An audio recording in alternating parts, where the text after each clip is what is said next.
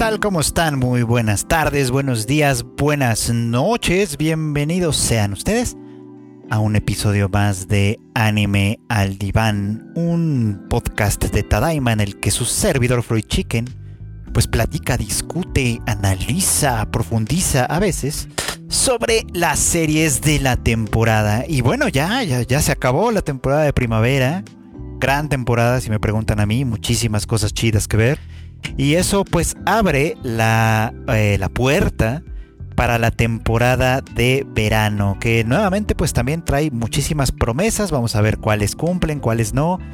Hay varias también ahí que ya son eh, series que eh, pues ya traen carrera, ya traen historia y por lo tanto pues son más bien como apuestas casi seguras, como la continuación de That Time I Got Reincarnated as a Slime, la segunda temporada de eh, Miss Kobayashi's Dragon Maid, en fin, hay continuaciones que por supuesto van a seguir llamando la atención de los fans y bueno, pues ya estaremos platicando un poquito sobre ellas.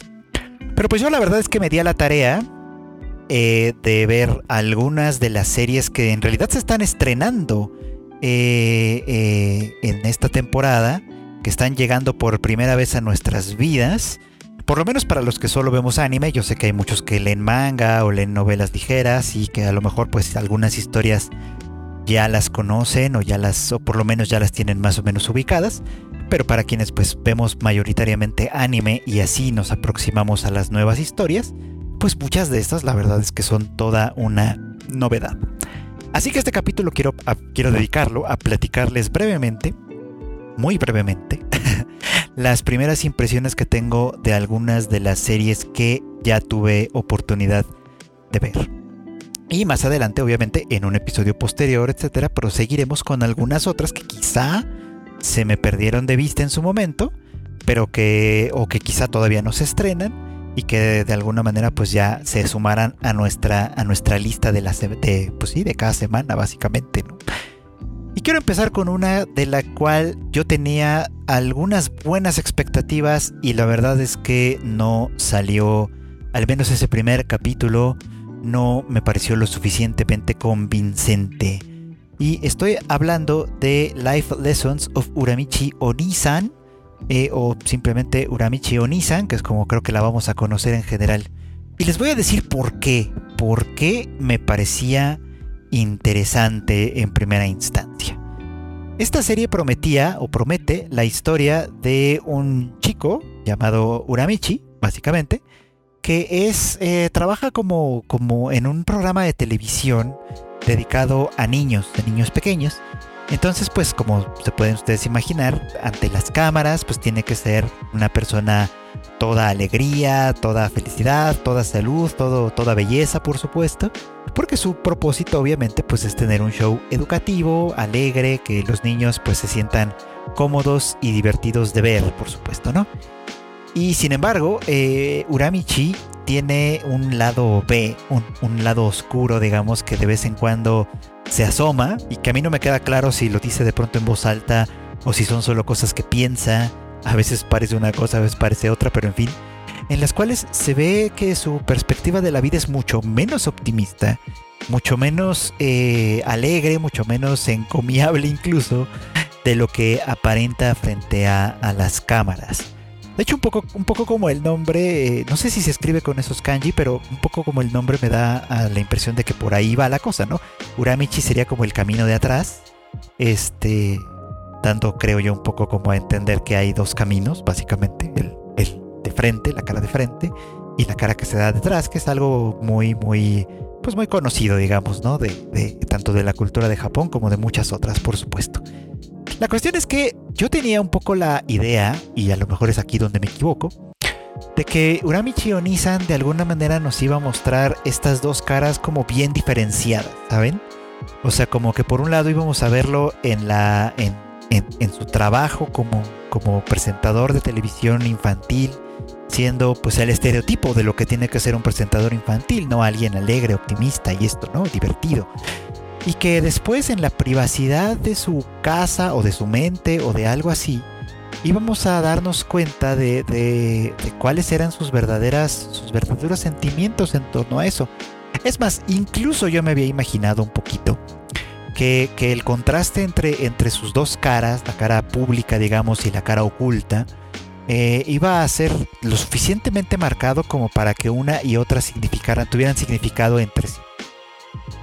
Y no termina de ser eso. O sea, en su manera de narrar las cosas, que además son como en pequeños sketches que van entrelazados uno con otro, eh, este como paso de uno, de, de, la cara como amigable a la cara hostil y, de su discurso como ambivalente que va pasando como de un lado al otro. Primero a mí me confunde porque, insisto, no sé si, si, si las cosas que dice del lado oscuro, digamos, de Uramichi, eh, sean genuinas, reales, porque a veces pareciera que solo las dice dentro de su mente y a veces sí parece que las dice de manera abierta, explícita. Y lo que me confunde además es la reacción que hay a su alrededor, pues, porque los niños a veces sí reaccionan, a veces no, es un poco como raro, no sé, no me quedó, a mí no me quedó del todo claro, quizá tendría que haberlo visto con más atención, no sé. Pero la cuestión es que no me quedaba tan claro. Y entonces yo sentía un poquito como que los apuntes eh, sarcásticos eh, eh, que podía hacer sobre lo que le decía a los niños después, pues como que no encajaban, como que yo esperaba que el director lo detuviera, que se grabara otra cosa, que hubiera algún momento en que dijeran, ah, vamos a editar eso porque eso no se ve bien, o yo qué sé, pero el caso es que no parece. Entonces, obviamente se trata de una serie en la que nos quieren mostrar un poquito como los sinsabores de la adultez, que por supuesto son muchos, ¿no? Y que, y que muchas veces lo, lo hemos bueno, no sé si se los he dicho en este podcast o no, ya no estoy tan seguro, pero que en algunas ocasiones pues pienso, ¿no? Que, la vida adulta en gran medida parece decepcionante cuando uno la piensa desde la perspectiva de un niño, por ejemplo, ¿no? Cuando uno es un niño, eh, siempre quiere crecer, siempre quiere eh, imaginar como su vida de adulto y de hecho muchas veces jugamos a ser adultos por eso jugamos a la casita y a las profesiones y distintas cosas, pues, ¿no? Cuando somos niños. Bueno, no sé si los niños ahora juegan a eso, pero en fin. Eh, pero en parte es porque obviamente deseamos en ese momento de nuestras vidas ser adultos, deseamos la libertad, la autonomía, eh, las posibilidades de alguna manera que ofrece la adultez. Y cuando llegamos nos damos cuenta que muchas veces esas posibilidades son, pues, eso, posibilidades. Y eso quiere decir en, gran medida que no siempre se van a, ejecutar o a cumplir. Y que incluso ideas que a veces tenemos preconcebidas como elegir a la persona adecuada, elegir la carrera que nos va a hacer felices, elegir la profesión con la que estamos más identificados, etcétera, etcétera, etcétera, terminan no siendo verdaderos caminos de la felicidad, pues, ¿no? Todo termina estando un poquito como manchado por, pues, por distintos aspectos que más, a veces más, a veces menos, vamos a ver, pues, ¿no? Y claro, pues desde, desde alguien que está fuera de las cosas, la envidia, la, la, idealización y todas estas cosas, pues puede parecer, eh, pueden hacer ver las cosas como, como ideales, como muy geniales, como no sé qué, ¿no? Porque, pues de alguna manera se omiten, se disimulan, desaparecen los costos que hay detrás y eso es algo importante. Y creo que espero que esta serie tenga más de eso, que tenga como un empalme narrativo más interesante desde ese punto de vista. No sé muy bien qué quiero de esta serie, pero siento como que como que yo esperaba otra cosa. Lo que sí es que hay que darle el, el, reconocimiento, por ejemplo, de que el cast eh, que involucra a Hiroshi Kamiya eh, como el personaje titular, Uramichi Onisan, la verdad es que le queda súper bien porque, porque tiene voz para hacer tanto la parte como Genki, amigable, sonriente, etc. Y sobre todo, quienes hayan visto Attack on Titan y lo recordarán por su papel como Levi, pues también tiene una voz perfecta para, para eh, representar el, sufrimiento y, la, la pesadumbre. Así que por este lado, pues puede ser que esté más o menos interesante. Todavía no decido si voy a continuar viéndola o no. Pero sí tengo que decirles que tenía yo mm, pues más expectativas. Que hablando de cosas adultas, valga la y de camino y del camino ideal y de la persona ideal y todas estas cosas. Fíjense que otra serie que está tocando el tema fue la de Remake Our Life, eh, o Bokutachi no Remake, que esta está, esta está en Crunchyroll. Al anterior está en Funimation, perdón por si se me, se me olvidó decirlo, pero eh, en esta de Bokutachi no Remake o Remake Our Life, que pueden ver ustedes en Crunchyroll, también tuvo ya su primer capítulo, su primer episodio, un episodio especial un poquito más largo de lo que será habitualmente. Y me llamó la atención porque también pareciera que hay como una tendencia también de series de anime que de pronto tocan el tema de rehacer literal la vida, ¿no? Ahí está, por ejemplo, esta de Real Life, que yo no he visto, pero de la que me han hablado algunas cosas buenas. Pero pues para poner eh, eh, ejemplos parecidos, pues también ahí están este Tokyo Revengers, que todavía estamos viendo esta temporada o bien Erased, que aunque tienen obviamente temáticas muy muy específicas, de alguna manera eh, tocan el tema fundamental e interesante de regresar al pasado y recomponer el camino. Pero aquí se trata de algo un poquito más mm, aterrizado, por así decirlo, pues mucho menos violento, mucho menos este, eh, escandaloso. Tenemos a, un protagonista, un chico, que eh, pues ya en su vida de adulto joven eh, ha tenido pues varios sinsabores, pues, ¿no? Terminó la carrera de finanzas, estuvo trabajando, pero al final del día decidió que eh, pues que eso no era lo suyo y que mejor quería perseguir pues un sueño que acariciaba desde sus años de juventud, pues, ¿no? Y que era básicamente dedicarse a la industria pues del entretenimiento, de los videojuegos sobre todo. Este, y eso lo lleva pues a buscar trabajo en distintos, pues, en distintos lugares que se dedican a esto de los videojuegos, con muy malas experiencias claramente, ¿no?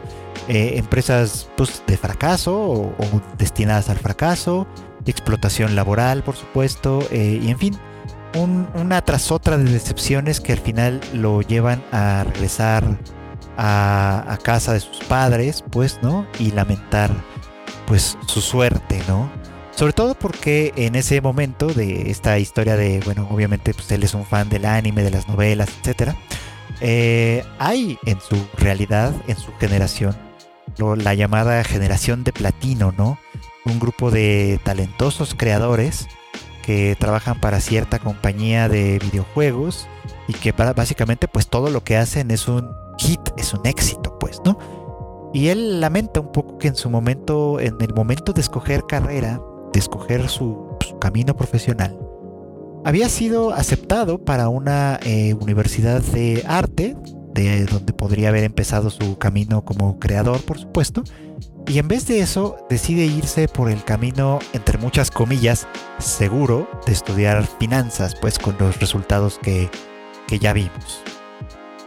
Ahora, eh, hay otro punto también que, en el que él eh, consigue un trabajo justamente en esta exitosa compañía, pero en un área diferente, que después de mucho trabajar, de mucho realizar proyectos y de mucho de alguna manera eh, estar pues empujando un gran proyecto que traía entre manos eh, él y un equipo y una jefa muy muy talentosa, a final de, final de cuentas pues es un proyecto que se va a, pues, a la basura por una decisión de los altos mandos de la compañía, desde luego, y que pues implica nuevamente perder el trabajo, nuevamente perder la esperanza y pues lamentar muchísimo haber tomado, entre comillas, insisto, la decisión equivocada.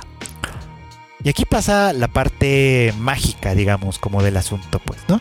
Porque este chico pues se va a dormir con toda la frustración, incluso rompe la carta de aceptación de la Universidad de Arte que todavía hasta esas alturas atesoraba como, como un buen recuerdo de su juventud, digamos.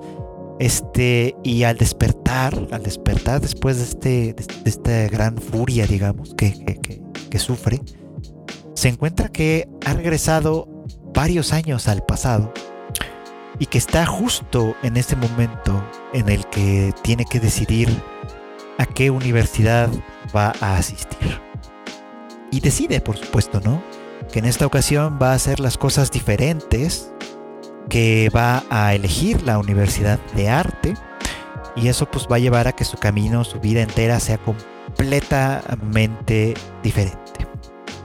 Y bueno, pues aunque la serie todavía no nos las presenta como tal, ya sabemos que en esta nueva universidad, que por cierto se ubica en, en la prefectura de Osaka, no en la ciudad, en la prefectura, en una zona un poquito más bien rural, eh, donde pues a final de cuentas él se tiene que ir a vivir, eh, donde comparte casa con dos chicas y otro chico. Este, que, que, él todavía no lo sabe bien en este punto, pero que van a ser, ellas son, ellos son la futura eh, generación de platino, básicamente, ¿no? Son estas personas creativas a quien él admiraba tanto, por supuesto. Entonces ahora tiene la oportunidad de, de vivir con ellas, de crecer con ellas, probablemente de enamorarse de ellas. Ya veremos si esta serie tiene también una vena romántica, que ya veremos si sucede o no. Pero que por lo pronto lo pone en un camino completamente diferente. Donde nuevamente eh, esta inseguridad surge en él, por supuesto, ¿no? No solo por, por ir dándose cuenta, obviamente, de con quiénes está compartiendo esta experiencia, sino también y sobre todo porque al final de cuentas se da cuenta, valga la expresión, de que, eh, pues de que no se trata simplemente de elegir caminos, sino de, eh, de una combinación de cosas entre, entre las cuales está, por supuesto, el talento y el esfuerzo, pero también quizá la buena suerte. Y es aquí donde creo que esta serie puede tener algunos elementos eh, interesantes, por supuesto. A mí, tengo que decirles esto, me apasiona mucho la idea de, pensar en estas otras como posibilidades.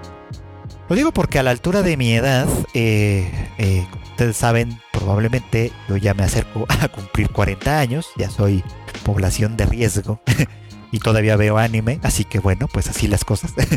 Eh, bueno, lo que quiero decir con esto es que muchas veces uno siente la tentación de mirar hacia atrás y piensen ustedes en 10 años, 15, 20, pero también puede pensar uno en 5, en 2, etcétera, ¿no? En 6 meses, etcétera. ¿Qué hubiera pasado en mi vida si yo hubiera tomado tal o cual decisión en ese momento? Si hubiera aceptado tal trabajo, si no lo hubiera aceptado, si hubiera hecho esto o aquello, si hubiera salido con, con tal o cual persona, si hubiera elegido tal o cual carrera, si hubiera, si hubiera, si hubiera, si hubiera. Y constantemente decimos y se nos dice que el hubiera no existe, pues, ¿no? Porque independientemente de que pueda haber infinitas dimensiones y que en todas esas dimensiones tal, todas las realidades son posibles, en esta dimensión de la que somos conscientes y que es la que experimentamos de una manera u otra, tomamos ciertas decisiones, cometimos ciertos errores, hicimos ciertas cosas. Y eso nos lleva a la realidad que tenemos pero hay un, factor importante que me parece que aquí siempre hay que tener en cuenta y siempre hay que considerar, que es el factor del azar. Cuando pensamos en que nuestra vida podría ser distinta si hubiésemos tomado ciertas decisiones, por supuesto que es una idea eh, eh, atractiva para pensar, hay que decirlo así. Pero en realidad no sabemos qué tantas cosas pudieron haber pasado si hubiésemos tomado tan tales decisiones porque nuestra vida hubiera cambiado mucho es un poco como lo que decía en uno de los videos que hice hace poquito sobre Godzilla Singular Point, una serie que les recomiendo también, por supuesto, en la cual eh, hacemos este meme de que el viajero del tiempo pisa una hoja, hace cualquier cosa trivial y todo cambia, por supuesto. Y es un poco así, o sea, no sabemos hasta qué extensión las cosas habrían cambiado en nuestras vidas si hubiésemos decidido tal o cual cosa. Lo único que podemos hacer es pensar en nuestra vida como es ahora y hacer lo mejor que podemos con eso, considerando que nuestras decisiones no necesariamente fueron equivocadas, porque el error solo es evidente a veces cuando uno lo ve a posteriori. A priori es difícil saber cuando alguien se está equivocando en algo, salvo por cuestiones que sean éticas o etcétera, pues no en las que alguno a lo mejor puede tener más o menos claro dónde se equivocó, dónde, dónde básicamente tomó el camino incorrecto, por así decirlo. Pero para todo lo demás, podemos estar diciendo, en general elegimos entre distintos bienes a los cuales le apostamos la mejor alternativa. Bueno, a los cuales le apostamos, el, apostamos que tendrá el mejor destino, digamos. Pues eso es lo que hace el protagonista de Remake Our Life.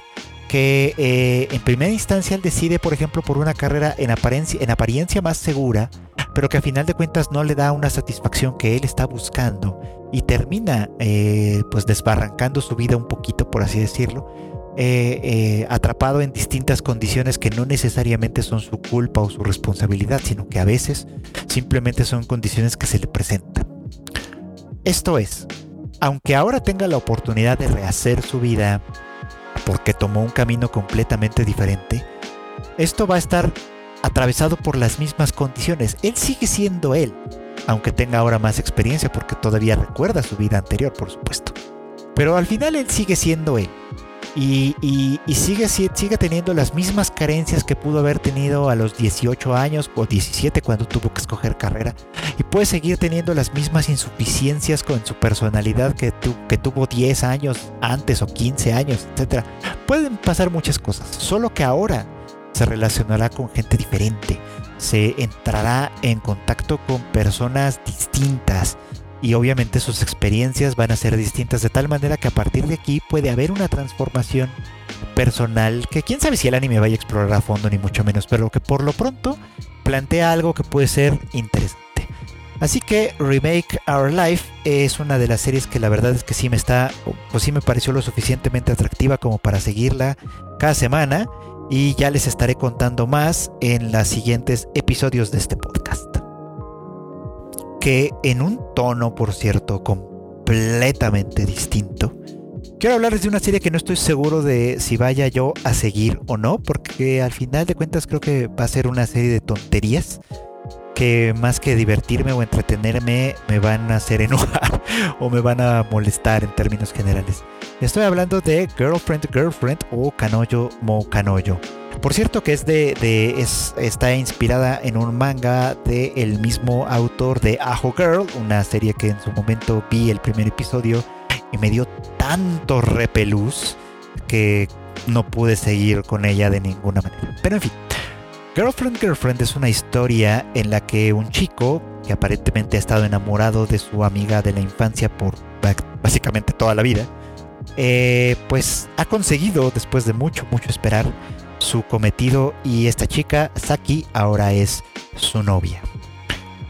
Eh, y él está muy feliz, aparentemente. Es un chico de, quien se presume mucha honestidad, a veces una honestidad que raya en la imprudencia, me parece a mí, y en la, eh, pues sí, en el escándalo. Es, es, decir, es demasiado honesto y demasiado escandaloso con respecto a esa honestidad, de tal manera que es un poco como un personaje incómodo, hay que decirlo. Y de manera absolutamente misteriosa, una chica de un año menor que él, este, en un momento dado se le declara.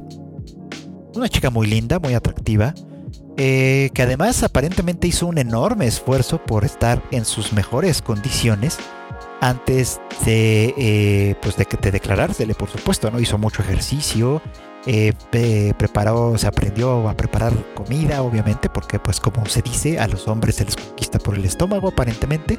Aparentemente eso también se dice en Japón. Y bueno, pues eh, eh, hace ella este gran esfuerzo para declararse en sus mejores condiciones. Y él pues no tiene mayor, mayor opción, digamos, que rechazarla, porque pues básicamente tiene una novia. Pero en esta como honestidad en la cual aparentemente él carece de todo principio de realidad, eh, decide eh, retractarse un poco y decirle a ella que bueno, este, por otro lado, la verdad es que sí piensa que es una chica muy atractiva, que, que, sería un absoluto desperdicio dejar pasar la oportunidad de tener una relación con una chica como ella, pero que tampoco quiere eh, terminar con la novia con la que está en este momento. Así que esto, su, decisión, por absurda que pueda llegar a parecer, es eh, decidir, decidir andar con las dos. Pero no de manera oculta, o sea, no, no, la, idea no es engañar a su primera novia con esta segunda chica, sino más bien plantearle a la primera novia la posibilidad de que de andar con las dos chicas con su consentimiento. Y, aunque esto podría eh, tener tintes interesantes desde el punto de vista de pues, las relaciones poliamorosas que hoy están tan en boga y de las que se habla mucho, por supuesto, eh, la verdad es que la serie no lo toma en serio de ninguna manera, sino que más bien pareciera que todo esto se lo toma un poco como a juego y que a los personajes en general les hace falta una especie de, pues un tornillo de realidad, un tornillo que los conectaría con la realidad porque pues esta nueva chica, Nagisa por cierto se llama, le dice, ok, está bien, este, eh, no es lo ideal, no es lo que yo quería, pero estoy dispuesta a intentarlo, ¿no? Porque pues quiero estar contigo. Entonces van los dos a pedirle a Saki esta, esta, este peculiar arreglo. Y Saki, que en principio pareciera que está descubriendo una especie de bisexualidad en ella, porque no puede dejar de reconocer el atractivo, eh, todos los sentidos que tiene Nagisa, por supuesto, y de incluso de, aparentemente de sentirse ella misma entusiasmada con la pura visión de esta otra chica. Al principio, como es natural, eh, se resiste obviamente a la, a la, pues a la oferta, ¿no? Digamos, de, tener ahora una relación triangular con, pues, con tu novio y con esta otra chica con quien pues ella en realidad no tiene una relación como tal, ¿no? Eh, y bueno, pues la, locura no acaba ahí, porque además en todo este periodo, en toda esta parte del capítulo, ellos gritan mucho, con lo cual me parece un poquito como violento para mis propias sensibilidades. Este, fíjense cómo lo que me sensibiliza es eso y no la situación en general, pero ok. La cuestión es que eh, eh, pasa eso y entonces dice, ok, pues para que, como vamos a tener una relación así extraña, lo mejor que podemos hacer es convivir mucho entre nosotros. Entonces, este, yo vivo solo y por lo tanto, pues ustedes se pueden venir a vivir conmigo, cosa que sucede de la manera más natural y simple. Los papás de Saki no tienen el menor problema en admitir eso y la otra morra simplemente se va con él sin ningún tipo de inconveniente. Y entonces a partir de ahí los tres empiezan a vivir en la misma casa porque, insisto, en esta serie a todo el mundo le falta conexión con la realidad. Aparentemente ellos viven en un mundo donde todo esto no solo es posible, sino que aparentemente es hasta razonable desde cierto punto de vista. Pues, ¿no? Y creo que en realidad la cosa para ahí. O sea, vamos a ver eh, probablemente Tal vez le dé un capítulo más o dos para ver hacia dónde prosigue, ya les estaré contando si sí o si no.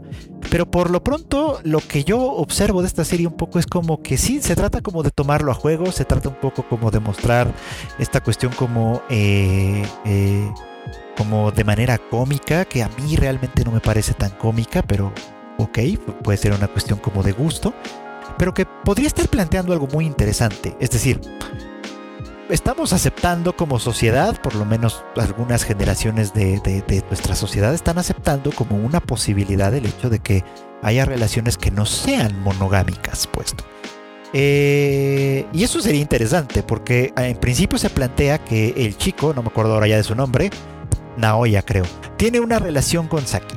Y luego tiene una relación con Nagisa. Entonces, eh, eh, por así decirlo, ambas se relacionan con él y la idea es que, eh, es que para que esto pueda funcionar, al menos esa es la postura de él en primera instancia, ellas también tienen que tener una relación entre sí. Pero ¿de qué naturaleza va a ser esta relación? ¿Van a ser amigas? ¿Van a ser novias también entre ellas mismas? ¿Qué, ¿Qué, tipo de vínculo van a tener? ¿Se van a relacionar entre sí directamente o la relación que ellas van a mantener va a ser a través de él? ¿O qué va a pasar aquí? Puede ser también que de alguna manera, como te decía, en algunas circunstancias a lo mejor ellas descubren que el vato les sobra, por ejemplo, ¿no? Y que ellas están perfectamente bien juntas, ellas solas, o qué sé yo. La serie creo que promete además que no van a ser las únicas, que aunque esto empiece con ellas dos, probablemente van a agregar a más.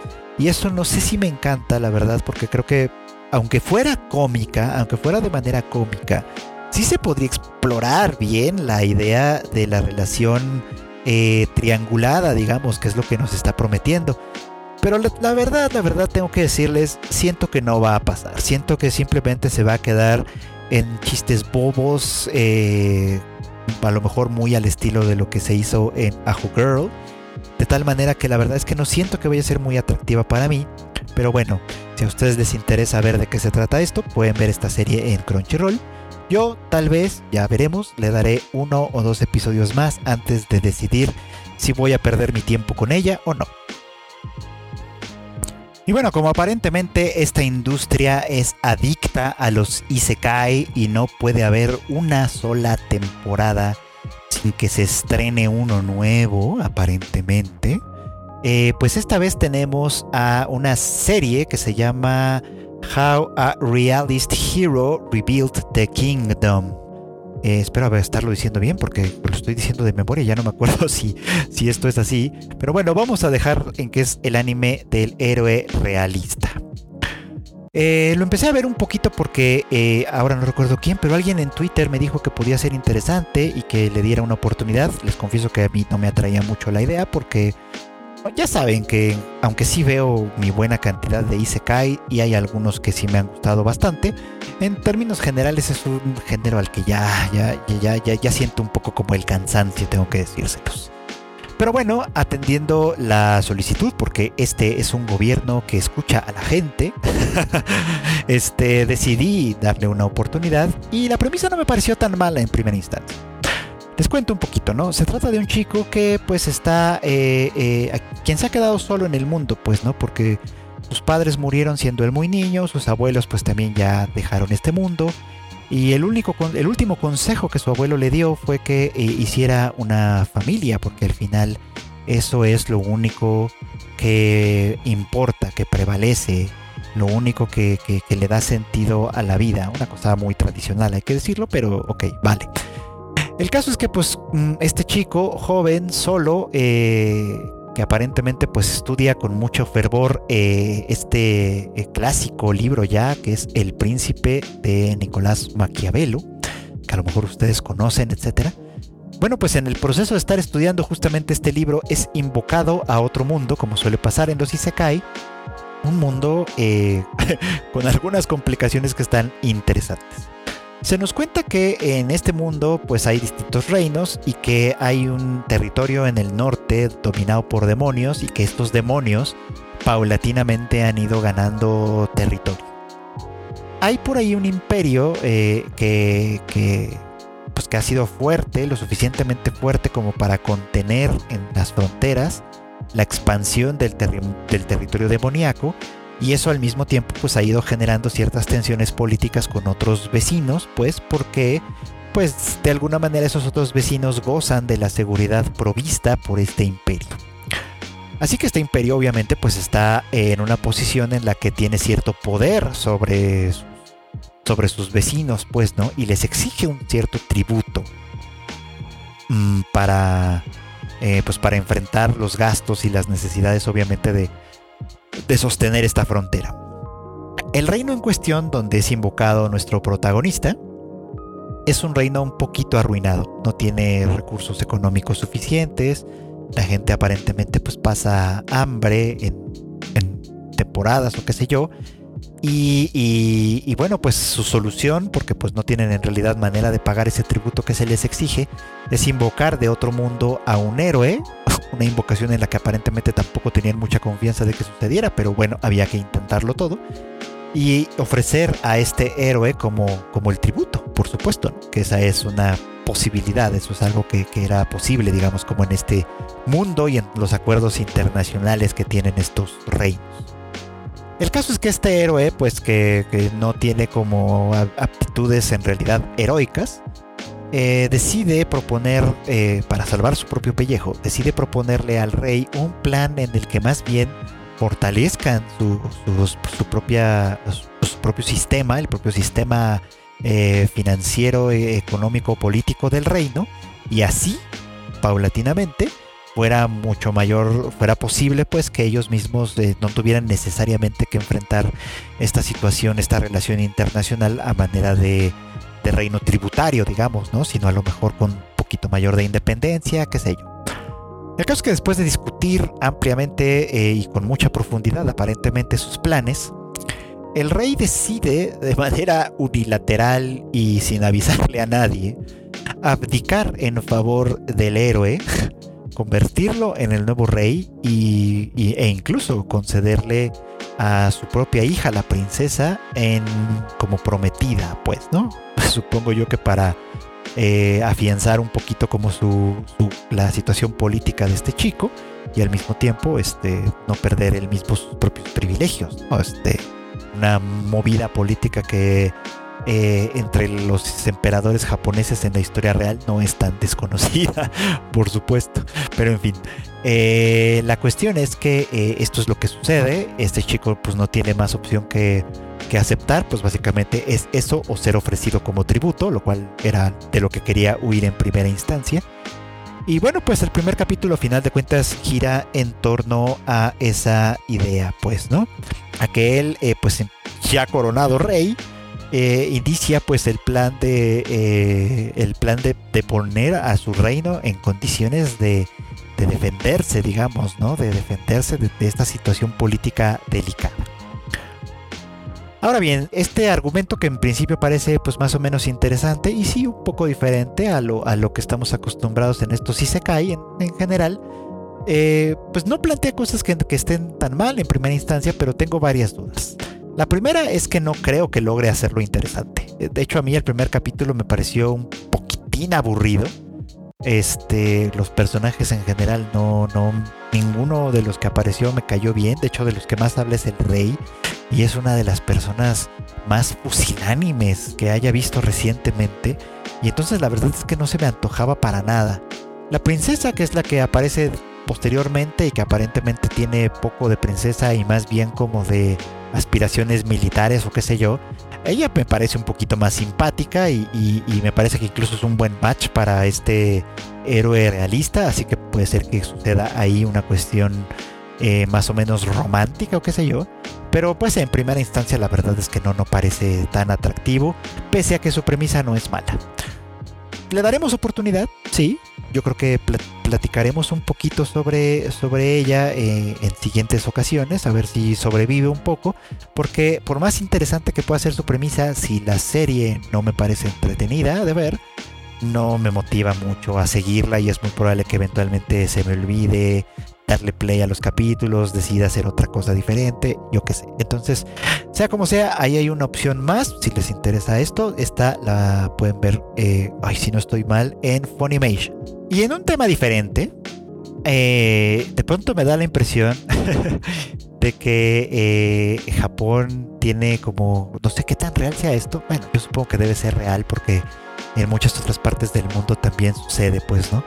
Pero hay muchas series, ustedes quizá habrán notado en Japón, que imaginan una escuela preparatoria, etc. sobre todo son preparatorias, que de alguna manera u otra eh, eh, es ahí, es en ese lugar donde se concentra la élite y donde de alguna manera hay cierta garantía, parcial por supuesto, de que simplemente formar, parte de esos, de, esos lugares de élite ya conlleva un futuro casi casi predestinado. Lo vemos, por ejemplo, pues en Kaguya-sama Lobby's War, donde pues estos chicos asisten a una escuela donde se concentra pues la gente eh, políticamente y económicamente importante y uno que otro eh, talento que de alguna manera logra escalar en esas posiciones. Lo vimos también de una manera sumamente estrambótica en Kakegurui, por ejemplo. Y en fin, es algo que aparece en muchos aspectos, en muchos terrenos, por supuesto. Y la serie de la que quiero hablarles va en ese sentido, pero muy eh, dedicada a un mundo en específico, y en este caso es el mundo del teatro. Y estoy hablando de una serie llamada Kageki Shoujo. Eh, que sí, efectivamente, gira en torno a una escuela de artes escénicas, una preparatoria de artes escénicas para, eh, para señoritas, para, para chicas, pues, ¿no? A la cual se nos dice desde un principio es muy difícil entrar. Y hay mucha expectativa porque eh, esta escuela tiene una larguísima tradición y, están en el proceso de ingreso de una de, de, de la generación número 100 una generación que pues simplemente por el número eh, que podríamos casi considerar cabalístico, eh, tendría que ser una generación brillante, sobresaliente, que destacara de alguna manera. Y eh, en este primer episodio de Kageki Shoujo se nos presenta principalmente a dos de estas chicas. Una de ellas es una ex idol que aparentemente tiene problemas para relacionarse con pues, con el género masculino. Eh, pero que además pues en su trabajo como idol pues eso es un como imposible, ¿no? Es imposible no, no entrar en contacto de alguna manera con estos. Y además pues tiene problemas obviamente cuando alguien la reconoce en la calle, cuando algún fan la hostiga, aunque el hostigamiento sea relativamente inocente. Eh, lo digo esto como muy relativamente, obviamente, pues, ¿no? Esto, y, bueno, pues vivir eh, en una preparatoria de mujeres, aunque los profesores sean hombres, pero bueno, en fin, bueno, algunos de los profesores. Eh, vivir en una preparatoria de mujeres rodeada de compañeras, pues parece que es como por lo menos una especie de oasis para ella, ¿no? Para ella que además tiene aspiraciones a, seguir en el, en el mundo del arte, desde luego. Y por otro lado conocemos a otra chica que aparentemente no tiene ninguna clase de abolengo, no viene de ninguna familia conectada con el arte, con, las, con las altas artes, por así decirlo, pues, ¿no? Que no tiene formación como en ballet y en esta clase de cosas que son muy muy de este de este mundillo pues no pero que aparentemente tiene una conexión con algo que se considera que durante mucho tiempo se ha considerado como un arte de menor de menor categoría que es el kabuki eh, y además esta chica es altísima así de, literal así de es de muy muy alta estatura lo cual hace que destaque por por esa por esa razón pero además pues por por su propia personalidad que es abierta, expansiva, etc. Entonces estas dos chicas de caracteres contrarios, de personalidades eh, en oposición, se encuentran en esta, en esta escuela, coinciden además en el mismo dormitorio, de tal manera que obviamente van a, compartir muchísimas experiencias para disgusto de la primera y para eh, gusto de la segunda, que aparentemente no tiene el menor empacho en ser intrusiva y romper constantemente los límites y etcétera, etcétera. Y creo que aquí se está cocinando una historia muy, muy interesante de crecimiento, de, de, de amistad, quizá de amor, no lo sabemos todavía, pero en un lugar en el que, en el que todas persiguen un mismo sueño. Y esto generalmente eh, propone historias en las cuales eh, eh, da sentimientos positivos como el amor, la cooperación, la amistad, la colaboración, etcétera, se cruzan y se entrecruzan con sentimientos que, van un poquito más como en el lado negativo de la experiencia, que es la competencia, por supuesto, la frustración, el boicot, cosas de este estilo que pueden suceder en un contexto como este, ¿no? En una escuela en la que, en la que de entrada se nos plantea como una competencia, pues, ¿no? Porque ha sido una competencia desde el principio. Ingresar ha sido difícil, ser aceptadas obviamente ha sido, y pasar los filtros ha sido cada vez más difícil. Y además, esta es una escuela donde el, grueso de los estudiantes, de las estudiantes, perdón, se, se divide en compañías eh, nombradas como los como, como las estaciones del año, primavera, verano, otoño, invierno. Y, y, y, solo en, en, en, en, cada una de ellas solo puede haber una estrella, una, un, una, protagonista, por así decirlo, una persona que se va a parar en el centro del escenario y sobre quien van a girar los reflectores. Así que eh, eh, creo que esta cocina de alguna manera una, un drama muy, muy interesante, muy emocionante. La verdad es que a mí me encantó este primer capítulo. Además, las selecciones estéticas, no se las puedo platicar, la tienen que ver, pero las selecciones estéticas de, en cuanto a diseño de personajes, colores y todas estas cosas hacen que verla sea creo yo, um, muy atractivo, muy agradable. Entonces, la verdad es que sí, esta me pareció una eh, eh, opción muy, muy interesante. Que, eh, que, si bien ya tenía ciertas expectativas desde que se anunció y vi los primeros trailers y, y sé que de alguna manera está relacionada con esta cultura escénica de Japón que tiene algunos elementos muy interesantes de los cuales espero poder platicarles un poquito más en los siguientes capítulos de este podcast. Eh, creo que vamos a tener contacto con todo eso y tengo muchas ganas de continuar viéndola y platicándola con ustedes. Y bueno, pues también esta, esta semana tuve la oportunidad de ver otra serie que también me pareció eh, muy linda.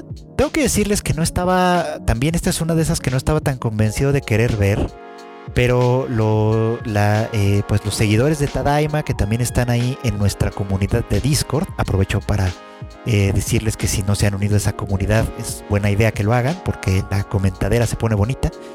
Vi por ahí algunos comentarios de que vieron esta serie y les había gustado. Y dije, bueno, ok, vamos a darle una oportunidad. No tenía tantas intenciones de verla, pero ok, ¿por qué no? Al final del día son unos veintipocos minutos y, y, podemos ver qué sale de ello. Con suerte sale algo, algo que me convenza de seguirla viendo. Estoy hablando de The Duke of Death and His Maid, una serie que si bien estéticamente no me agrada tanto, es decir, no me gustan mucho sus diseños de personaje, etcétera, no, soy tan fan de esa parte, pero que su argumento en general me parece prometedor y al mismo tiempo me parece que puede ser muy limitado. Les platico. Esta es la historia de una especie de rey Midas Si ustedes conocen el argumento del rey Midas, sabrán que pues es un rey que desea que todo lo que toque con su mano se convierta en oro y muy pronto descubre que ese deseo es una maldición, porque todo, porque básicamente todo lo que toca eh, se vuelve inerte. Las riquezas no le dan ningún tipo de beneficio. Algo similar, pero con, una, con un giro diferente. Esta es la historia de un chico de una familia aparentemente acaudalada, muy acaudalada, que a la cortísima edad de 5 años, de, pues, cinco años, pues una bruja le, le, le, pone una maldición. Y esa maldición consiste en que todo lo que toque eh, morirá. Es como, insisto, es como un rey Midas, pero mucho más directo, pues, ¿no? Porque eh, ni siquiera ni siquiera puede obtener oro o ganancias de eso, sino simplemente, pues, es muerte. Y se ve, ¿no? O sea, durante todo este primer episodio lo vemos como a veces accidental, a veces no, toca eh, objetos vivos como flores, plantas, etcétera, y estas se marchitan automáticamente, ¿no? Convirtiéndose en pues en cadáveres, en cadáveres instantáneos, pues, ¿no? Así que pues por, por miedo, por temor, por lo que ustedes gusten, su familia eh, decide exiliarlo, enviarlo a vivir a una casa de campo que esta familia tiene y ahí vive en compañía de una pues de una sirvienta eh, una chica eh, llamada Alice que por lo visto eh, pasa disfruta mucho provocarlo sexualmente hablando.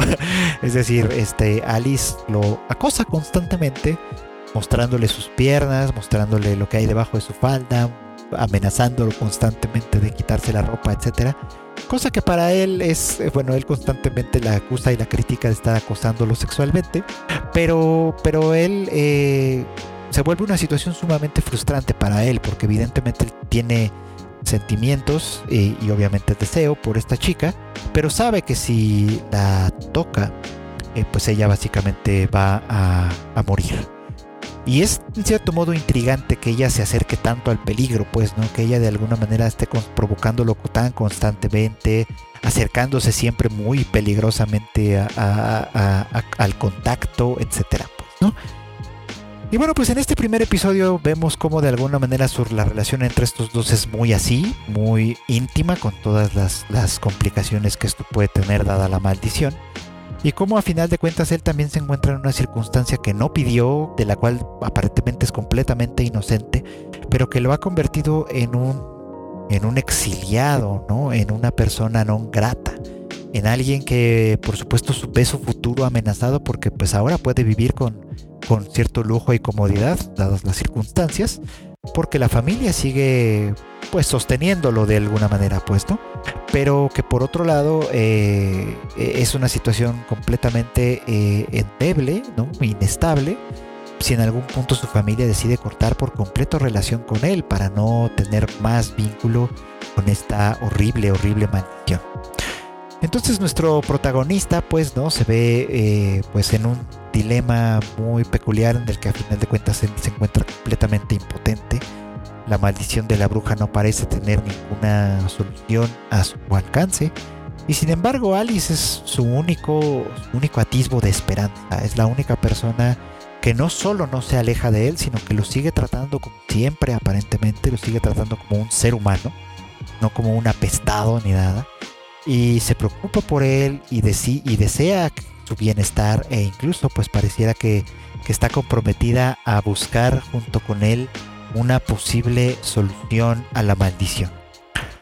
Así que pues aquí insisto en que esto tiene muchas posibilidades, es decir, en este primer episodio presentó varias aristas eh, y, y, líneas sobre las cuales la historia se puede construir y que pueden resultar bastante interesantes, pero también puede ser bastante limitada si la fórmula de verlo sufrir por su maldición, y ver constantemente la relación entre ellos, así como lo vimos en este primer episodio sin mayor propósito, eh, creo que puede llegar a ser un poquito aburrida o lenta, por lo menos para mi gusto.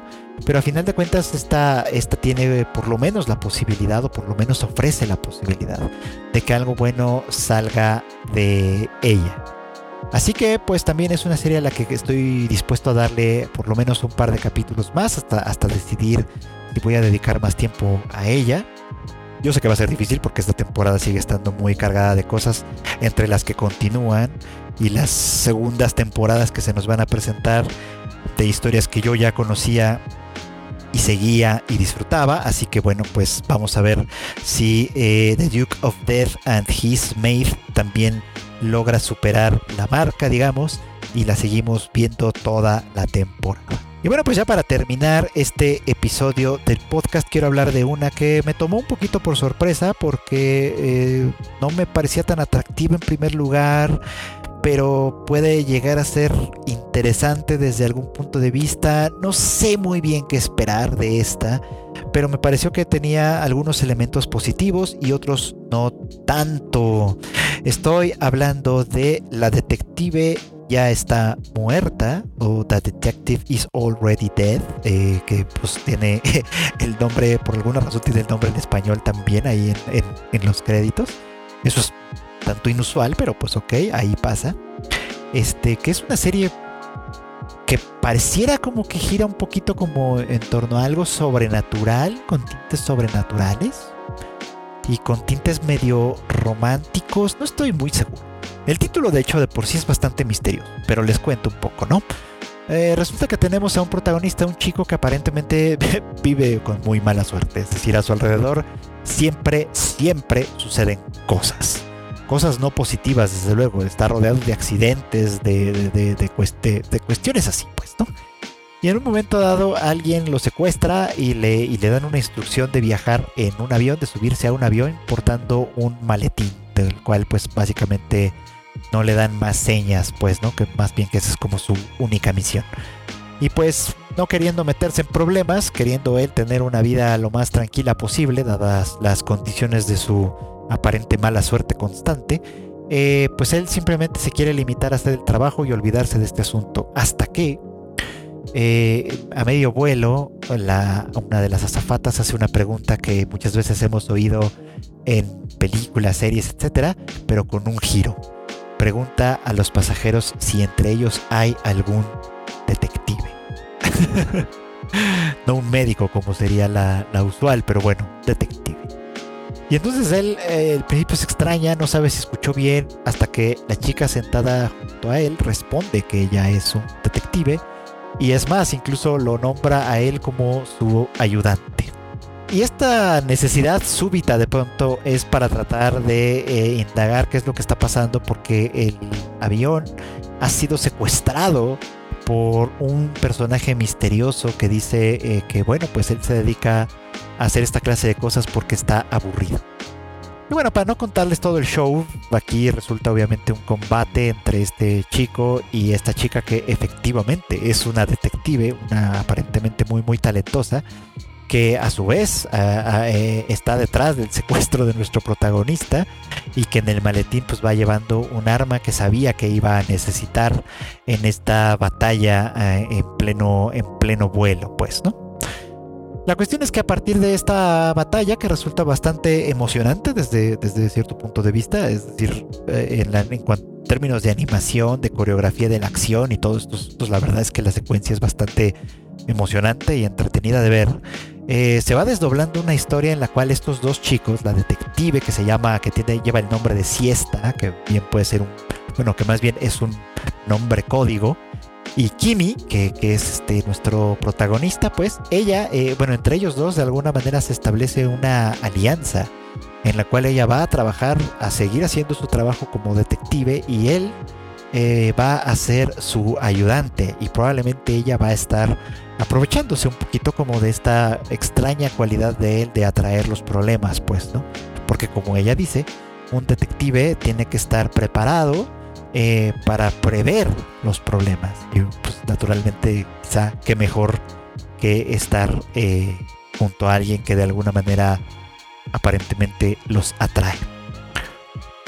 De aquí tenemos pues otras secuencias que suceden y que no son como muy relevantes, pero la cuestión es que eh, eh, el título misterioso de la detective está muerta nos da a pensar obviamente que esta, toda esta secuencia que hemos visto entre Siesta y Kimi es algo que bien pudo haber ocurrido en el pasado o que a lo mejor de una manera u otra va a quedar en el pasado y que de ahí en adelante vamos a ver la historia de Kimi después de, esta vida en compañía de siesta.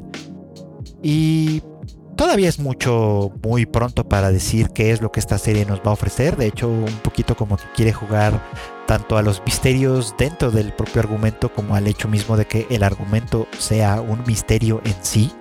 Lo que probablemente, bueno, más bien ahora me recuerda un poco lo que hizo la temporada pasada Odd Taxi, que es una genialidad. Si no la han visto, tienen que verla. Este, pero que bueno, no sé si esta serie lo vaya a lograr de esa manera. Lo que sí logra sin duda, pero sin la menor duda, es encandilarnos a nosotros los fans con siesta, porque la verdad es que es una chica atractiva, divertida e interesante. Hace que ver la serie por sí misma sea bastante, bastante agradable en primera instancia, pero no sé si vaya a sostenerse como tal. Solo puedo decir que es una serie con altos valores de producción en, términos generales, que, sea, tiene una buena, eh, pues una buena inversión en esos términos, eh, se ve bien, para, para decirlo en, palabras más llanas, y que eh, pues podría ser una de las apuestas interesantes nuevas para esta temporada, y también podría ser un gran miss, podría ser una gran, una gran falla, pues no todavía. Pero ya veremos. En este caso, la verdad es que es muy, muy, muy pronto para juzgarla. Eh, a diferencia de series como Girlfriend, Girlfriend, que la verdad es que me siento poco motivado a seguir todavía. Esta por lo menos me intriga a saber qué más puede pasar en un capítulo posterior. Así que estoy seguro que ya les estaré platicando un poquito más a detalle qué es lo que puede pasar con esta serie en capítulos posteriores. Y si no lo vuelvo a hacer es porque simplemente no me gustó. Pero muchísimas gracias a todos, a todos, a todos, a todas y a todes por acompañarme en este bonito podcast semana a semana. Muchísimas gracias.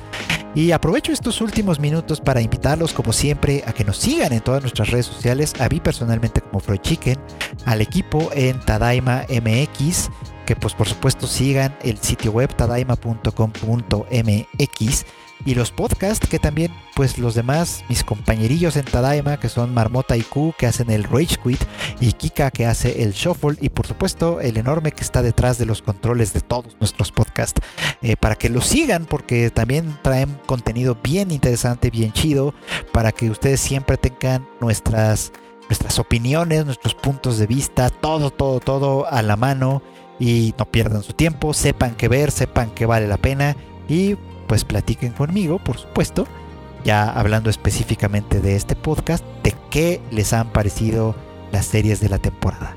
Así que para eso pues síganme ahí en mis redes sociales, principalmente en eh, Twitter como Freud Chicken. Pueden platicarme, darme sugerencias, opiniones, este, de qué les está pareciendo este podcast, estos capítulos, si están de acuerdo conmigo, si no, lo que ustedes quieran. Y por favor, por favor, por favor, les agradeceré muchísimo que lo compartan. Yo soy Free Chicken nuevamente y me despido una vez más deseando que pasen muy buenas noches, muy buenos días o muy buenas tardes.